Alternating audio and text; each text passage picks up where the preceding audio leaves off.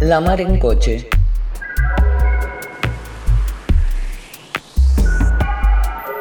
Podcast.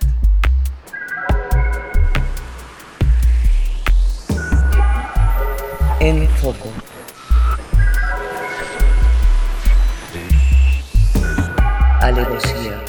Nocturnidad, sorpresa. La mar en coche. Radio que punza.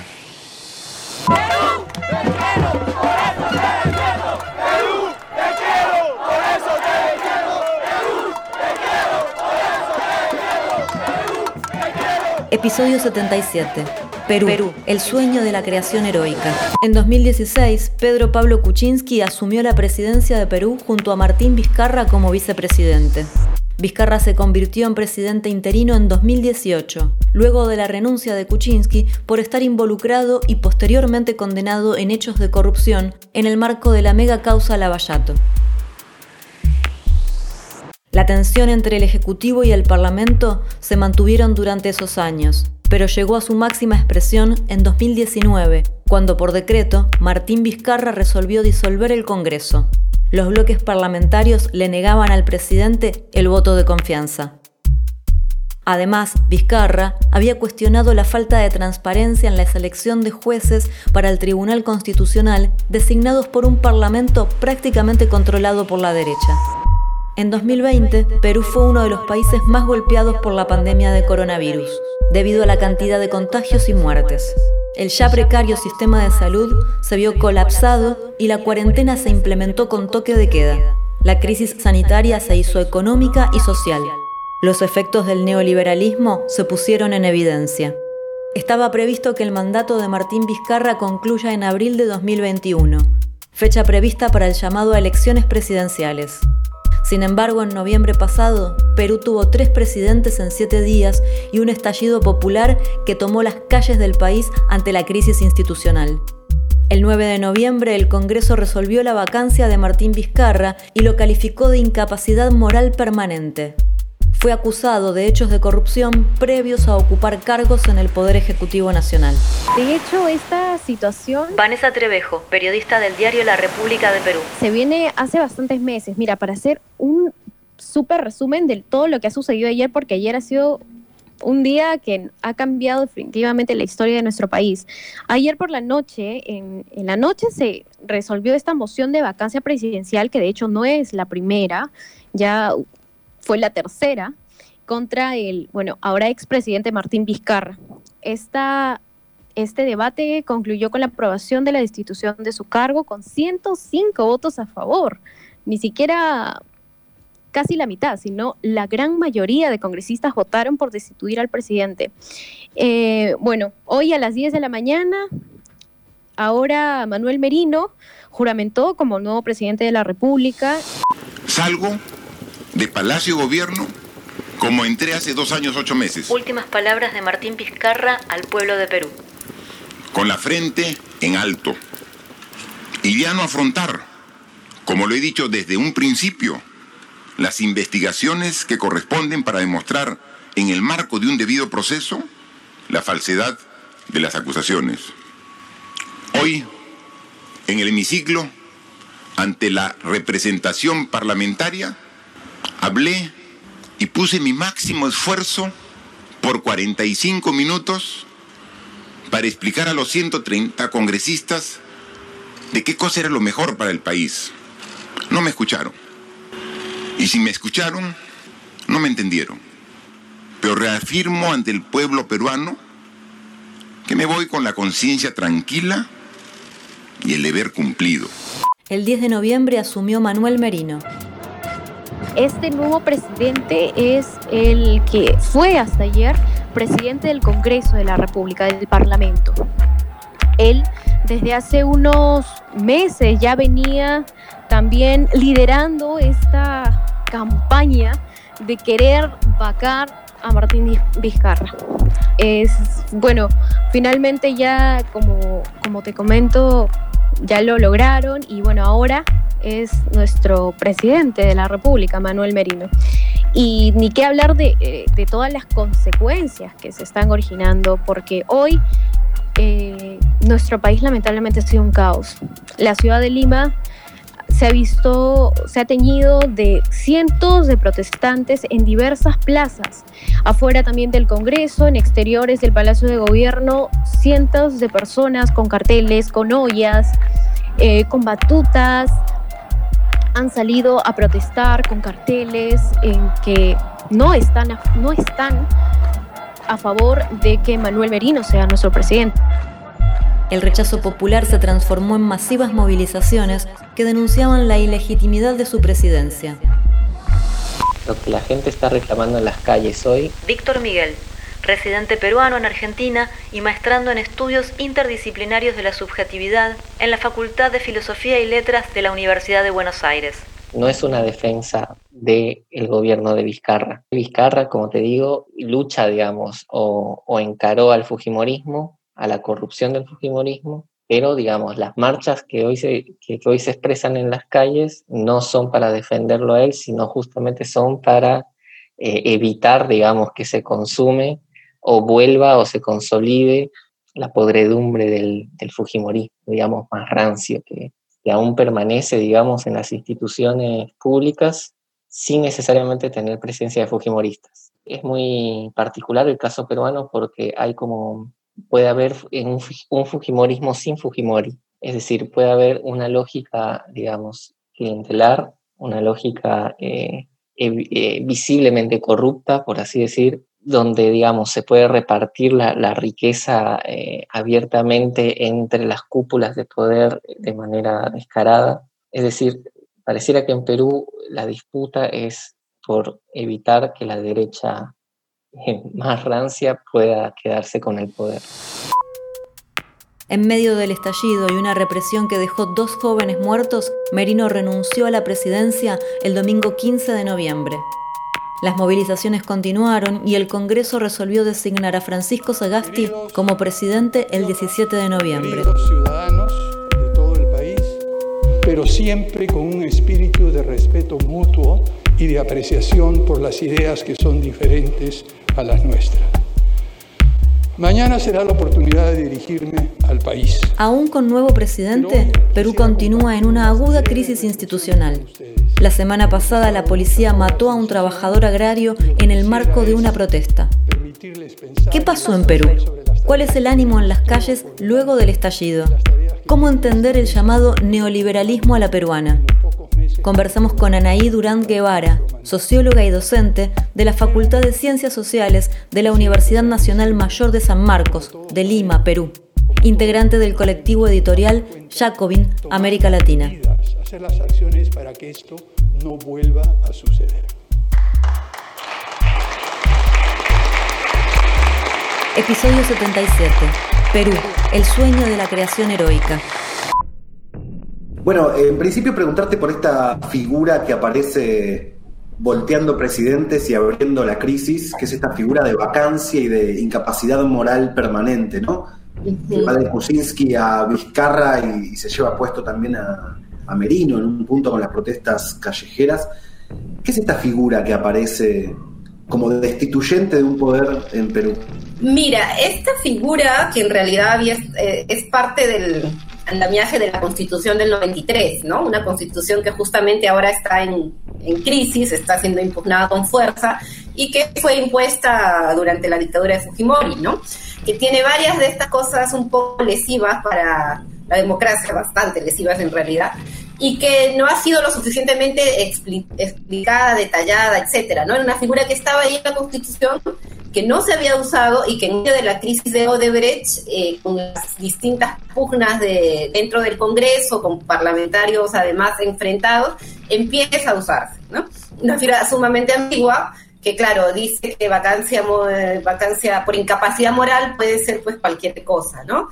Y efectivamente es lo que se usó para intentar vacar a Kuczynski, que finalmente renunció, para vacar, intentar vacar a Vizcarra una vez y otra vez hasta que se logró vacarlo, y ahora también este, vuelve a estar en, la, en, la, en, la, en el debate, ¿no? se pidió al Tribunal Constitucional que explicara qué era y qué no era vacancia presidencial, ¿no? Calificaba y qué no, porque termina siendo efectivamente plebiscitario termina reemplazando al, pueblo para poner o sacar un presidente, como pasó con Merino, y de ahí la indignación de la gente, ¿no? O sea, no es un referéndum constitucional el que saca Vicarra, sino es esta componenda en base a esta figura. Eh, y el Tribunal Constitucional se lavó las manos, dijo que no tenía capacidad ahorita para detallarlo, y seguimos con esta figura en, encima, ¿no? Que también es una amenaza para el nuevo presidente. El 11 de abril tenemos elecciones, asume un nuevo presidente, quizá no tiene la mayoría necesaria en el Congreso y nuevamente también le pueden inventar un juicio por incapacidad moral, ¿no? Pero creo que finalmente lo que demuestra es que esta constitución tiene que ser, pues, eh, nosotros estamos diciendo que ya revocada y, cambiada por una distinta, ¿no? Que tenga otro origen, no un origen autoritario, y que finalmente responda a las necesidades de la gente y no a estos grupos y componendas. ¿no? Una cosa interesante que por ahí se puede pensar también con la asunción de Vizcarra es que él ya de alguna manera se veía venir que el Congreso iba a ser un problema. Eh, y en ese sentido también pasó por un proceso en el cual hubo una supresión, una cancelación del Congreso con un llamado a, nuevas, a nuevos este, legisladores y legisladoras. En este sentido, preguntarte un poco por esta composición del Congreso con tanto, con tanto interés también ahí de una manera bastante fuerte con fuerte componente también de la derecha, de la centro derecha. Creo que el tema con Vizcarra es que hizo todo a medias, ¿no? Efectivamente sabía que el Congreso era un problema porque ya la crisis de representación aquí es muy profunda y muy larga, ¿no? Entonces el Congreso como una no como un grupo donde están las diversas voces políticas, sino como un grupo de intereses mafiosos, delictivos, que están representando sus negocios, ¿no? Tienes la bancada de las universidades privadas, que es una bancada, tienes la bancada de los estudios de abogados, tienes la bancada de los agroexportadores, ¿no? Y eso ya estaba, y claro, Vizcarra cierra el Congreso anterior porque además estaba muy penetrado por todos estos procesos de Odebrecht, y lo que hace al final es todo a medias, como decía, instala un nuevo Congreso con los mismos partidos políticos, ¿no? Cuando lo que se había dicho es que hay una reforma política en serio, que se, que se pueda entrar nuevos actores a la política y no hacer prácticamente lo mismo, ¿no? Y es más, él ni siquiera presenta una bancada, ¿no? Él se limita a convocar elecciones y un presidente sin bancada parlamentaria, creo que en Perú y en cualquier país del mundo es una bomba de tiempo, ¿no? Te va, te va a estallar tarde o temprano. Entonces creo que efectivamente el Parlamento ahorita en el Perú es como el escenario donde se está concentrando la descomposición de la política como fueron estos 30 años y eh, estamos viendo, pues, como decía, una serie de grupos de interés más preocupados en negocios y, y componendas que en una agenda legislativa para la gente, que es lo que finalmente ahora está reclamando en las calles en medio de una crisis brutal, porque aquí la pandemia nos ha tratado mal por todos lados. Habrá que encontrar un más allá en el momento en que el cansancio parezca ser ya intolerable. La mar en coche. Muerde, huye, espera, acecha, vuelve a morder, vuelve a huir. Anaí, ¿cuál es la definición que le darías al neoliberalismo a la peruana? A partir del estallido en Chile empezamos a ver algunas características de eso que los mercados llamaban un poco el jaguar de Latinoamérica y demás, y sin embargo el estallido lo que muestra es la privatización de gran parte de las ganancias que generan los trabajadores, lo que pasa con los recursos hídricos, cantidad de problemáticas. ¿Y en Perú qué con esta forma neoliberal? Yo creo que aquí se siguió mucho el modelo chileno, definitivamente, además fue, creo que son los dos países en los que se intenta constitucionalizar el modelo, o sea, no solo lo implementas como una política de gobierno, sino que lo amarras a un orden constitucional para que hacer cambios sea mucho más difícil, ¿no? Y claro, en Chile tuvo que pasar 30 años y este estallido que voló todos los candados. Y aquí en Perú estamos un poquito en esa línea, pero creo que hay una diferencia clave con este neoliberalismo a la peruana que mencionabas, que tiene que ver con la informalidad, ¿no? Creo que en Perú el Estado es básicamente inexistente. O sea, de hecho el neoliberalismo aquí en Chile, ¿no? Limita el rol del Estado, pero aquí también lo limita en la sociedad, ¿no? Y creo que se logra imponer aquí también este régimen de existencia neoliberal con la figura del emprendedor, con ideólogos que logran, además en un contexto de crisis y repliegue de la izquierda, poner esta figura de eh, el, emprendedor, el, ¿no? el independiente, ¿no? que termina teniendo una estructura de empleo informal tremenda, ¿no? donde el trabajo y el valor del trabajo termina siendo dejado de lado por estas ideas de emprendedurismo y empresarios populares, ¿no?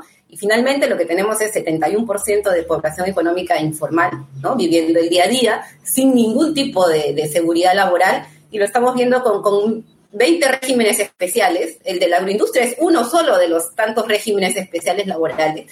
Entonces yo creo que el neoliberalismo a la peruana fue muy precarizador de las condiciones de vida bajo este paraguas de informalidad y de emprendedurismo, ¿no? Creo que ahí hay una diferencia clave con Chile que de todas maneras algo de Estado había, ¿no? O sea, tenías ahí el metro funcionando y podías protestar porque te subían. Acá tenemos dos líneas de metro que se han construido en 30 años. La gente se moviliza en el neoliberalismo la peruana, agarras tu taxi, haces taxi y ya, ¿no? Agarras tu combi, tu, colectivo, haces colectivo y ya. Entonces, esa fue la salida que dieron a los sectores populares y eso es lo que terminaba estallando, porque ya hemos visto que en una situación de crisis sin Estado, pues básicamente vamos muertos, ¿no? Y lamentablemente fue literal ahora en la pandemia, ¿no? ¿Y cuándo tuvo que ver Fujimori en ese neoliberalismo a la peruana y en la idiosincrasia peruana, en la cultura peruana de los últimos años? Mm, creo que Fujimori es una pieza clave, ¿no? Es el, es el personaje que encuentran las élites, pragmático, además con esta idea de, de politizada, independiente, ¿no? Que lleva adelante esas reformas en alianza con la cúpula militar y con lo peor del empresariado, ¿no? Y es una reforma sangre y fuego. Acuérdense que acá teníamos un conflicto armado y en medio de la pacificación, para imponer esto, se tuvo que asesinar al dirigente Pedro Wilca, que era el dirigente de la Central Sindical de Trabajadores del Perú, a una serie de, dirigentes laborales mineros, por ejemplo. O sea, esta fue una reforma que, como digo, impusieron a sangre y fuego. El neoliberalismo a la peruana se impuso así, por un lado, con fuerte represión y por otro lado, con este discurso de éxito individual que Fujimori y sus asesores, como Hernando de Soto y otra gente que fue clave en ese momento, eh, fueron impulsando en, la ciudadanía, ¿no? Con una fuerte política además clientelar, ¿no? De, subsidios y que creo que fue eh, calando en, buena parte de la ciudadanía, ¿no? Yo creo que sí, él, fue clave en, digamos, en iniciar esto, ¿no? Y luego ya cuando fue incómodo y se vio que era tremendo corrupto, pues las élites lo sacaron y han ido poniendo otros, ¿no? Mencionás esto de que ha sido tremendo corrupto y resulta también por ahí interesante pensar un poco cómo juega, cómo opera la corrupción. Si miramos para atrás, prácticamente los últimos cinco presidentes están alcanzados por distintos hechos de corrupción, ni hablar de lo que fue la mega causa de Odebrecht en toda Latinoamérica y Perú siendo como uno de los principales países alcanzados también por esto, ¿Podríamos pensar que hay una corrupción estructural que se trata como de una especie de mal endémico eh, en la, institucionalidad peruana? Sí, bueno, podríamos irnos hasta la colonia, pero, pero efectivamente creo que hay primero con el Fujimorismo, estos primeros 10 años de Fujimorismo, una institucionalización de una corrupción muy burda, ¿no? Tú tenías a su asesor repartiendo dinero en bolsas, comprando medios de comunicación, recibiendo de las armas de la FARC. O sea, creo que son 10 años en los que vemos una corrupción muy, muy burda, como decía, muy grotesca, ¿no?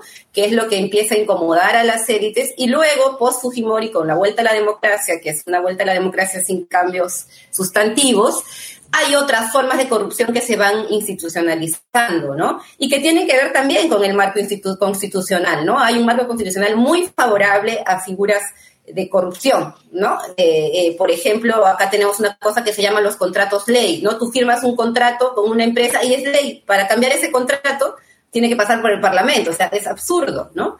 O este tema de las asociaciones público-privadas que terminó involucrando a las empresas brasileñas, ¿no? O sea, la empresa pone una partecita y el Estado pone todo lo demás, ¿no? Entonces, hay como figuras legales muy favorables a esquemas de corrupción. Yo creo que eso es lo que finalmente se vio con el con el caso Odebrecht. Y efectivamente, además, eh, en un momento en que en este país entró mucho dinero por el tema de los altos precios de los commodities, había para hacer muchas obras públicas y es ahí donde desde el gobierno local, la municipalidad más chiquita, hasta el expresidente García Toledo, etcétera, podían robar, ¿no? Podían este, recibir comisiones, orientar presupuestos, en fin, sí creo que ha sido y esta crisis de representación hacía también que la ciudadanía esté muy poco pendiente de eso, ¿no? O que los grupos en el Parlamento estuvieran coludidos con la, la justicia, en fin.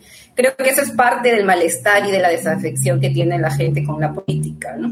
Sin embargo, de la desafección es difícil pensar que se puede pasar el estallido. ¿Qué te parece que pasó esta vez para que empiecen a reventar los candados de este entramado? E-, eso es, es interesante, ¿no? Porque efectivamente cuando empezó a develarse todo esto con audios, con videos de, de, expresidentes negociando, etcétera, lo que primaba era más bien esta desafección, ¿no? En 2018, el 2017 era como algunas protestas sí, pero un poco todavía con mucho malestar y, viendo que toda la política y todos los políticos son iguales y hagas lo que hagas no, va a cambiar, ¿no?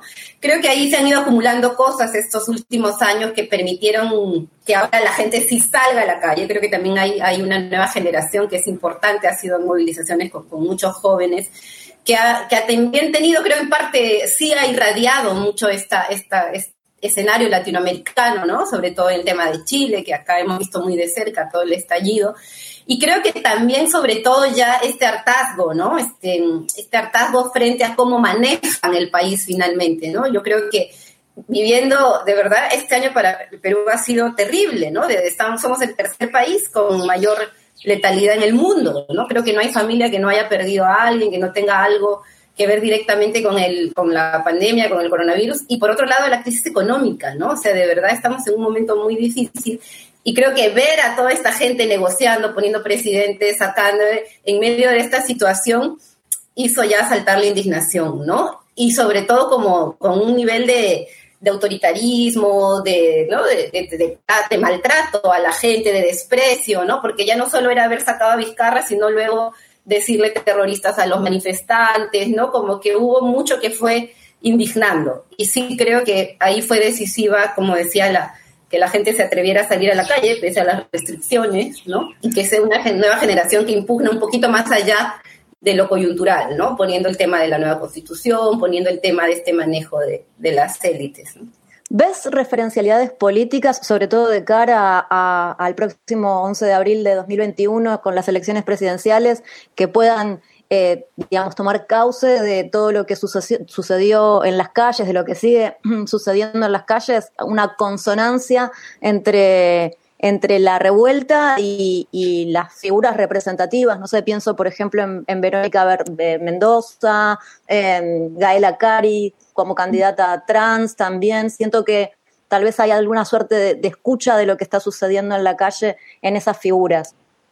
Sí, yo creo que ha sido un momento, además como ya estamos en un escenario electoral, o sea, las elecciones son el 11 de abril, ya están los candidatos eh, en escena y todo esto ha politizado mucho más el escenario creo que sí hay, hay algunos referentes que van a, van a, digamos, a poder ser representativos, a poder disputar con más fuerza, ¿no? De hecho, creo que una de ellas es Vero, Verónica Mendoza, definitivamente, creo que además eh, tuvo ya de antes esta, esta crítica más, más sustancial, esta propuesta de nueva constitución, en fin, creo que eh, en el caso de ella como candidata presidencial y de la lista que está armando, porque claro, por ejemplo, Gaela es, es, es parte de la lista parlamentaria, y dirigentes muy potentes, este, Chabelita, Isabel Vargas, que es, por ejemplo, ella dirigente de las trabajadoras del Sindicato de Limpieza Pública, que fueron muy maltratadas en la pandemia, cuando después de aplaudirlas ¿no? no se les pagó muchos meses, en fin, una dirigente muy representativa. Y así, ¿no? Creo que hay figuras importantes de este campo, un poco más a la izquierda, digamos, más progresista.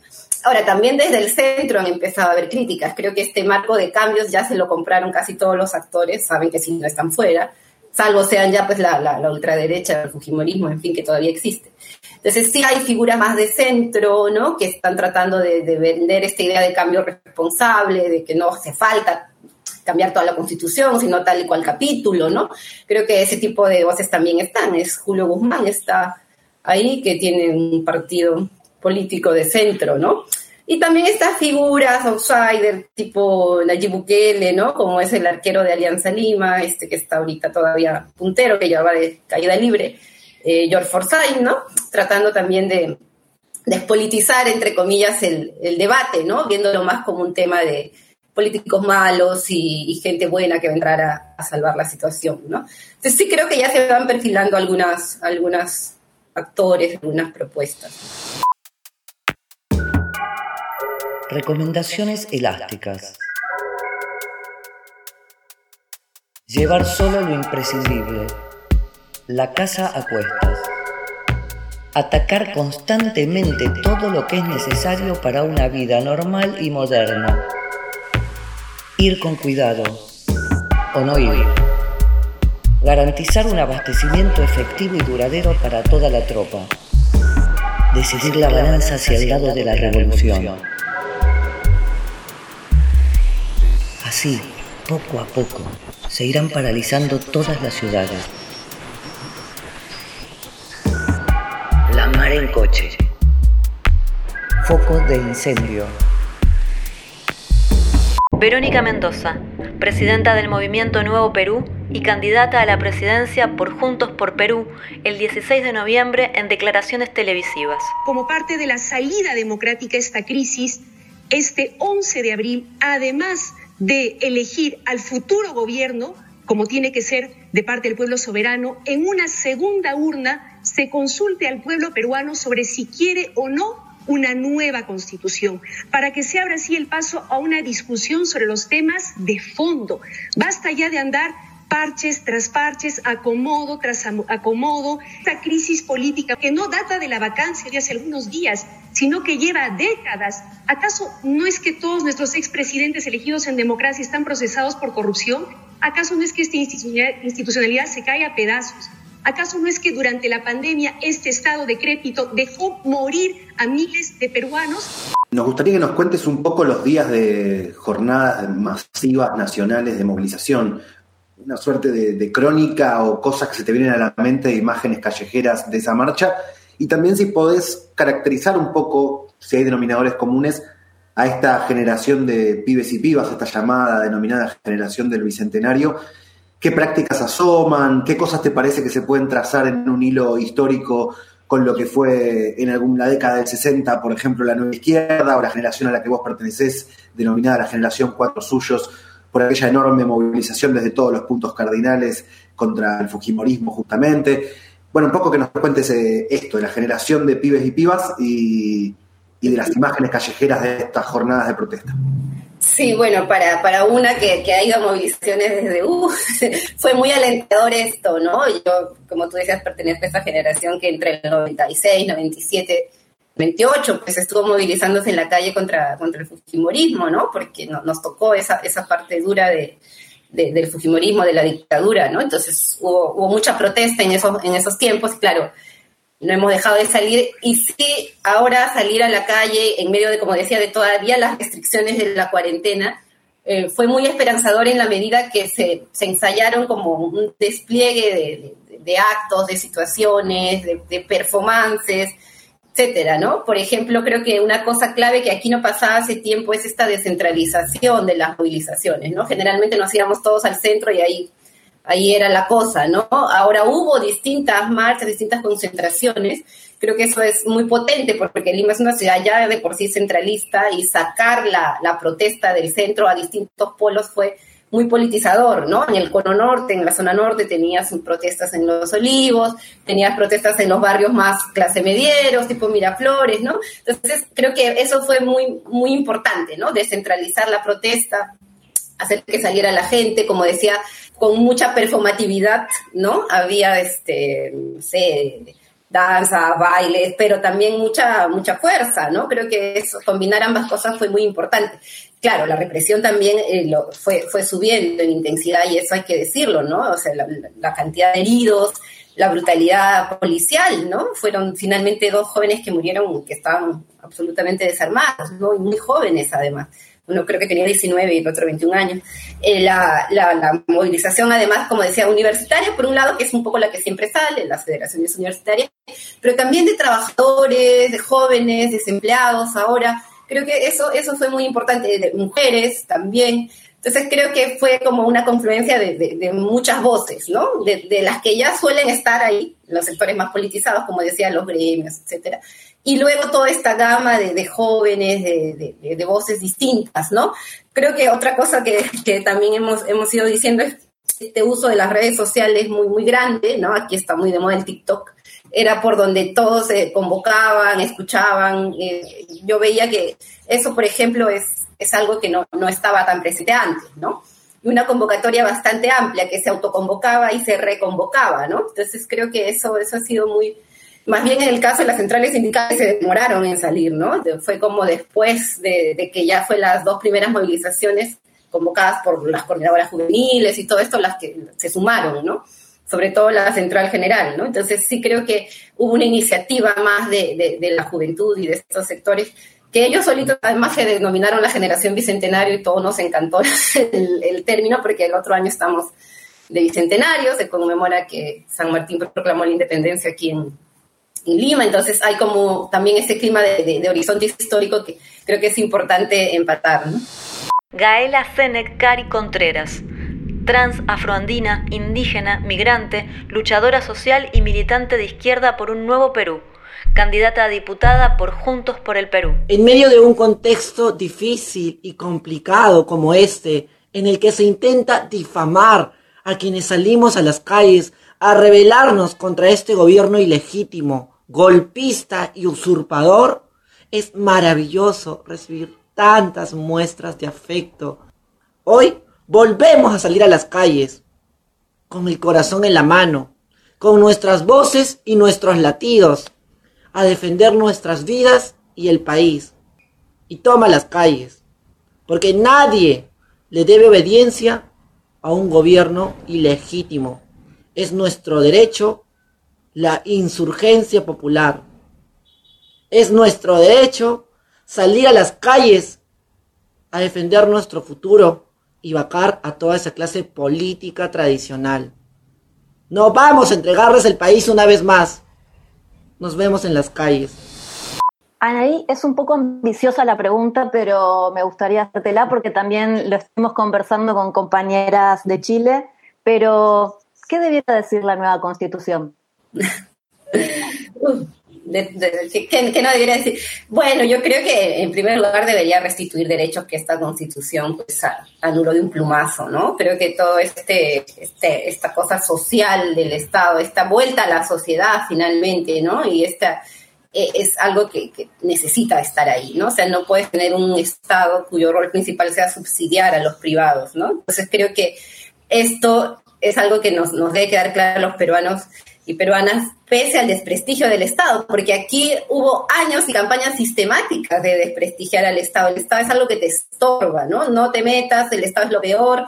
Y eso fue el neoliberalismo a la peruana, ¿no? Con sus ideólogos eh, que decían que el Estado era lo peor que le podía pasar a un empresario, no lo dejaba progresar. Entonces, todo esto, de todo lo estatal y todo lo público es malo, creo que hay que revisarlo, hay que conversarlo. Nos hemos dado cuenta que necesitamos algo de protección pública, ¿no? O sea, esta crisis creo que ha llevado a esa conclusión. No puedes tener la ley de la selva, ¿no? El lucro desmedido de las clínicas, de los hospitales, del oxígeno, etcétera, ¿no? Y no puedes tener tampoco eh, algo que se entienda de algo tan básico como el empleo, ¿no? Entonces yo creo que sería una constitución que restituya este pacto social que finalmente es, es el Estado, ¿no? El Estado como garante de, de lo público y en nuestro caso también de lo comunitario, ¿no? Nosotros somos un país plurinacional eh, que niega a veces, eh, a las élites siempre han negado esta diversidad que tenemos, pero tenemos un porcentaje importantísimo, 30% según la, el último censo de, peruanos que se autoidentifican como indígenas, originarios, con alguna etnia, con algún grupo, 40% de población que tiene una lengua materna que no es el castellano. Entonces creo que también una constitución que recoja esa diversidad, esa plurinacionalidad que hemos querido silenciar tanto tiempo, ¿no? que las élites criollas han querido silenciar, que, que, recoja también toda esta, esta parte de, de la lucha de la, las mujeres, ¿no? que, que devuelva esta autonomía, que respete los derechos de las diversidades, ¿no? Aquí estamos todavía muy atrasados en todo eso. Entonces creo que, una constitución que nos actualice un poco, que nos ponga, por un lado, en contexto con las demandas de un mundo que ha ido cambiando y de una misma sociedad, de un mismo país, que le ha costado mucho construirse como, como un colectivo, ¿no? Anaí, así como te preguntábamos por una serie de luchas que iban de los 60 a los 90 a esta generación del Bicentenario.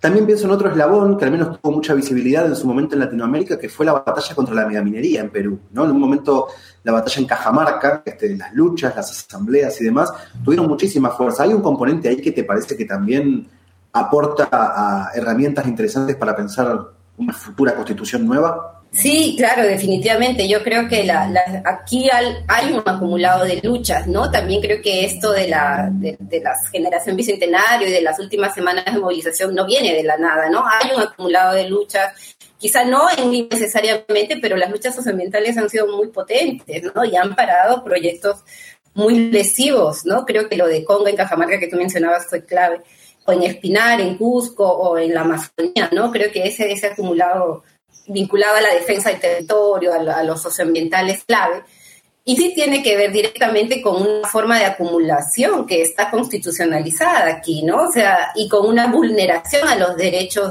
territoriales de las comunidades campesinas indígenas, ¿no? Que siempre desde los 90 han sido un actor clave en impugnar este marco constitucional, ¿no? Porque según esta constitución son dueños del suelo, pero no del subsuelo, ¿no? Entonces, los recursos están en el subsuelo. Entonces, si, si no renuncias a tu suelo, pues te te pongo la figura de, hay una figura ilegal, no se me dio el nombre, pero que te, expropia, ¿no? Entonces ha sido un marco constitucional muy lesivo, favorable a las grandes transnacionales, que ya ha llegado a un límite, porque además se vendió, se, se concesionó todo lo que se pudo, y ahorita pues se acabaron los altos precios, hay crisis, y, y ¿qué queda, no? Entonces creo que sí es importante también mirar ese marco constitucional en torno a la actividad extractiva en esos dos registros. ¿no? Por un lado, lo lesivo que es para las comunidades indígenas y campesinas, y ese fue un cambio que se hizo con la constitución anterior del 78, que sí reconocía la inentangibilidad de las tierras indígenas. Y por otro lado, en el marco más macro del manejo de los recursos naturales de como Estado-Nación, ¿no? Incluso la constitución de Pinochet siempre mantuvo hay temas como el cobre, por ejemplo, ¿no? Aquí entregamos todo, una, una, una élite nacional muy poco nacionalista en el caso peruano, ¿no? Incluso en esos temas, que es algo que se ha reclamado, porque apenas los recursos salen del suelo ya son parte de, son este recursos de la empresa privada que ha, que ha concesionado, ¿no? Creo que este es un eje, porque más el gran debate es cómo salimos de la crisis. Y nuevamente la Sociedad Nacional de Minería más minería, ¿no? Hay que seguir con este, hay proyectos tan parados por la irresponsabilidad de las comunidades y no vamos a salir adelante. Entonces, ese es un debate ahorita, ¿no? ¿Cómo salir de la crisis? Nuevamente en lo mismo o aprovechamos también esta coyuntura de discusión para ver por dónde va un desarrollo que no sea, pues, eh, tan lesivo para el ambiente y las comunidades como ha sido este, ¿no? Mencionabas recién la incorporación de los derechos de, de, las mujeres, de la lucha de las mujeres a la Constitución. Hablábamos también del rol de Gaela como candidata y quería preguntarte en este sentido, ¿qué nos puedes contar o cómo podrías caracterizar la lucha desde los feminismos, transfeminismos en Perú en este contexto? Hoy en Argentina estamos atravesadas por una coyuntura bastante particular que tiene que ver con la segunda contienda en el Congreso por la ley del aborto y quería saber un poquito cómo, cómo, cómo se están parando los movimientos feministas, transfeministas en Perú. Bueno, de acá hemos seguido siempre con mucha expectativa y con mucha esperanza todo el movimiento feminista argentino, ¿no? Es un referente para nosotros importante. Aquí el feminismo también ha tenido un momento de, de repliegue, ¿no? En los, con todo el fujimorismo, en fin, con todas estas crisis, un repliegue muy al discurso de las ONGs, un poco más institucional, pero estos últimos años ha logrado salir de eso y creo que también ahí es, es muy vital y muy visible una generación de mujeres más jóvenes, ¿no? que ya eh, van con más fuerza a reclamar distintos derechos y también no solo desde este marco más de, clase media, de política de género, sino también ya derechos relacionados con el cuerpo, con la autonomía, con lo popular, ¿no? Con cómo las mujeres de los sectores populares se involucran en esto. Y creo que esto se vio también en la, en la coyuntura de movilizaciones, ¿no? Creo que eso ha sido clave para poder poner en agenda, por ejemplo, el derecho al aborto, ¿no? Que, aquí todavía recién se aprobó el aborto terapéutico y ni siquiera hay un reglamento. Entonces, estamos en esa pelea también muy fuerte, ¿no? Eh, con el tema de las violencias, además, ¿no? Porque el, Estado se enfoca mucho en la violencia en su nivel feminicida como el único y, malvado que existiera, cuando hay, es, efectivamente, es terrible, pero hay una serie de violencias que suelen ser silenciadas. Yo creo que eso también es parte de la agenda que ahora está en discusión. Y también haya sido muy potente la activación en una sociedad muy conservadora de figuras de liderazgos como el de por ejemplo, que pone también el tema trans en, en, la agenda, ¿no? Aquí se ha negado sistemáticamente la ley de identidad trans que ya la venían peleando compañeras desde hace tiempo. Yo creo que va a ser, ya es muy, muy refrescante y muy alentador para la sociedad peruana, que es tan conservadora que le ha costado tanto cambiar, tener figuras como Gaela, como eh, compañeros del movimiento LGBT, ¿no? como compañeras feministas que ahora están poniendo estos puntos en, en discusión, ¿no? Y, y, que creo que sí con una, una capacidad de disputa y de poder muy importante. La Mar en Coche Podcast en foco. ¿Y ves componentes para pensar una salida transformadora de fondo en Perú o te parece que va a haber un reciclaje del poder? Bueno, a mí me gustaría, ¿no?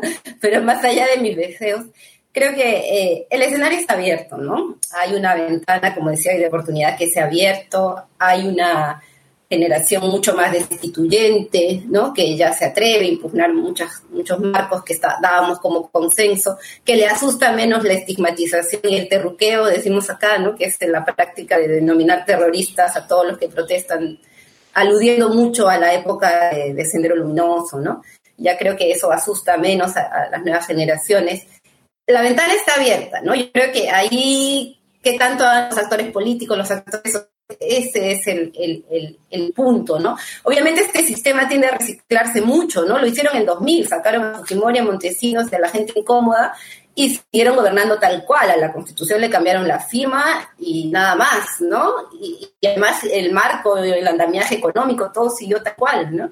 La corrupción, en fin. Yo creo que ahora nos hemos dado cuenta que seguir tal cual no va a ser, ¿no? Ya no puede, ya no les funciona ni a ellos mismos, ¿no? Su régimen agrario ahorita está explotándoles en la cara, con protestas de los trabajadores en todas las carreteras, en fin, entonces creo que sí hay un momento, una oportunidad para discutir un marco de cambios, creo que ya es imposible decir que no se van a hacer cambios, eh, y en ese marco creo que sí va a depender mucho, como decía, de la fuerza, del acumulado, de la, de la intensidad de los actores políticos y sociales para abrirlo más, ¿no?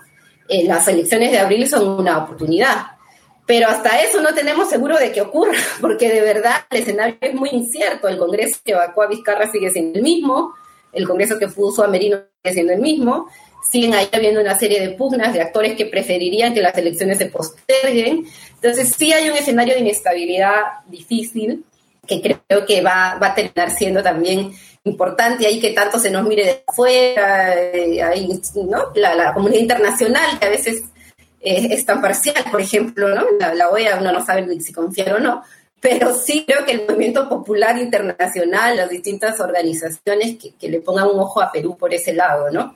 Eh, creo que, como decía, el escenario está abierto, hay condiciones materiales objetivas para usar la terminología tradicional. Eh, y creo que sí va a depender ahí mucho de, de tanto los actores sociales estén dispuestos a ampliar ese marco de cambios, ¿no? Sería buenísimo que la oportunidad se, se aprovechara. ¿Sentís que acompaña el proceso este particularmente peruano? bueno, decías recién que, que la comunidad popular de América Latina mire más a Perú también, pero como que hay una especie de ola destituyente, constituyente que viene recorriendo un poco el continente. Hace una semana atrás Guatemala también estaba con un estallido popular que sigue su curso y también están pidiendo un proceso de, de, reforma de una nueva constitución también plurinacional en una asamblea. Hay como una especie de ola constituyente, destituyente que viene recorriendo América Latina. Yo creo que sí, creo que sí, es, bueno, ¿no? Lo que pasó en Chile ha sido determinante acá y lo estamos viendo también en Bolivia, ¿no? El regreso del MAS, aquí, bueno, tenemos mucha cercanía, sobre todo en el sur, con todos los procesos en, en Bolivia, ¿no? Y, esa capacidad, esa fuerza también de, reconocerse, de reivindicarse en una identidad histórica, ¿no? Un acumulado de muchas cosas que va más allá de, lo, de lo coyuntural, ¿no? que tiene que ver con, con una gesta independentista autónoma propia, ¿no? Entonces creo que sí hay un ambiente latinoamericano que, que refuerza esta, este momento de cambios, destituyente, de mirar, además creo que en medio de la crisis, quizá esa es una de las externalidades de la pandemia, ¿no? Eh, mirar en esta crisis cómo, cómo nos gobernaron de mal, ¿no? Cómo además permitimos que la sociedad y que el Estado nos abonara de esa forma, ¿no? Entonces creo que sí, claro, eso en medio de sociedades además muy desestructuradas políticamente, ¿no? Creo que ahí con Guatemala tenemos cosas en común en, en torno a la por un lado a la, exclusión de las poblaciones originarias y por otro lado también con la crisis de los partidos políticos, ¿no? O sea, y de la representación, de los canales de mediación, ¿no? Creo que eso aquí en Perú también eh, fue muy afectado y reconstruirlo está, está costando, ¿no? Sí, definitivamente hay un ambiente, creo, latinoamericano de destituyente, por un lado de impugnar a todo lo que fueron estos años de neoliberalismo y por otro lado de, de, lanzarse a ensayar, a buscar, a, ¿no? a, tratar de imaginar cosas nuevas, ¿no? Por lo menos en el caso coreano ya tuvimos 30 años de lo mismo, ¿no? Imaginemos un poquito más allá. ¿Hay, síntomas callejeros micropolíticos del estallido de esta nueva etapa que se abre para Perú? Por decir algo, recuerdo el 2001 acá, que nos agarró de adolescentes con Maru, esa sensación de que las calles eran un poco nuestras, más allá de todo el dolor, de los quilombos económicos que implicaban, de la incertidumbre sobre el futuro, esa sensación de que si tenías una banda de rock podías ir a enchufarte a cualquier parte y a tocar a la calle, digamos. ¿no? ¿Hay algo de esto en el latido callejero peruano, en las miradas, en los intercambios cuando uno va a hacer una compra? ¿Se ve algo de esto? Yo creo que hay, hay como un entusiasmo que, que creo que no, no, debería estabilizarse y volver a lo anterior. Hay todavía esta, esta capacidad, esta necesidad, por ejemplo, de, recordar, reivindicar a la gente que salió y que, murió. Por ejemplo, se, se, han hecho una serie de, altares, acá atrás tengo uno, ¿no? O sea, de, sitios como de, memoria, ¿no? De murales contra la represión, ¿no? Eh, por los dos jóvenes que murieron. Entonces, creo que sí hay una apropiación, por ejemplo, del espacio público, ¿no? Para, para rememorar, para poder traer a, la mente esa, esa, protesta y que sigue además abierta. Y por otro lado está también eh, el de encuentro, ¿no? Hay plazas en las que la gente se convoca en los fines de semana, en la Plaza San Martín, por ejemplo, ¿no? Y lleva sus demandas y lleva, este, además, eh, distintas actividades más performativas, ¿no? Ahí sí creo eh, una serie de, espacios, actividades que se han abierto, ¿no? Incluso también espacios de debate, ¿no? Acá hicimos en, algunos barrios están haciendo estos domingos constituyentes, un poco para hablar de la nueva constitución también, ¿no? Creo que son iniciativas que van desplegándose desde la gente y que sí dan como ese ambiente que tú decías de, de que hay cambios a la vista, de que hay otro, otro escenario, ¿no? Que nos cuentes quién está ahí a tus espaldas en la imagen, en el cuadro, y qué nos puede aportar para este momento latinoamericano, los conceptos que nos ha dejado. Bueno, aquí, aquí me acompaña José Carlos, este, eh, José Carlos Mariatti, y bueno, también es un personaje fundamental de la izquierda peruana, ¿no? Nosotros decimos que no se puede, y de la sociología también, ¿no? Que yo también soy socióloga. Eh, no se puede hacer sociología y no se puede hacer izquierda en Perú sin, sin ser un poco mariateguista, ¿no? Y que lamentablemente también fue una figura muy olvidada en, en Perú, ¿no? La, Mariategui era un heterodoxo, ¿no? Quería una izquierda, un, socialismo peruano, ¿no? Y, y cuando él muere, pues hay todo un proceso de desmariateguización de la izquierda y de alineamiento más bien al comunismo internacional soviético y, maoísta, ¿no? Y ahí luego ya en los 60, en los 70 es esta nueva izquierda, una generación que reivindica, que revalora a Mariátegui y que nosotros hemos tratado de continuar luego en los 90, ¿no? Entonces creo que, es clave volver a Mariátegui también para pensar pues el socialismo peruano, ¿no? Ni calco ni copia, la creación heroica que, que reclamaba y que creo que en estos momentos de cambio justamente hay que volver la mirada ahí, ¿no? O sea, cuál es esa esencia nuestra, cómo podemos tener un proyecto viable de país, ¿no? A estas alturas y con esta mirada propia, como decía, ¿no? Porque acá, claro, te, dicen de Castro Chavista para, para arriba, pero no es eso lo que queremos, ¿no? O sea, queremos una, una ruta propia que obviamente está en un escenario, está en un acumulado histórico, pero que sigue teniendo ese desafío abierto, ¿no? Y creo que en esa medida, ya, ya me puse a hablar más como militante, pero bueno, es, es parte de, de, lo que estamos tratando de construir, ¿no? Episodio 77. Perú, el sueño de la creación heroica. La Mar en Coche somos Maru Valguter, Ariel Izajarov, Celina Sereno, Diego Espliar. Locución artística, Carmen Valiero. Textos artísticos basados en La Guerra de Guerrillas, de Ernesto Che Guevara. Todos los episodios en marencoche.wordpress.com y en Spotify.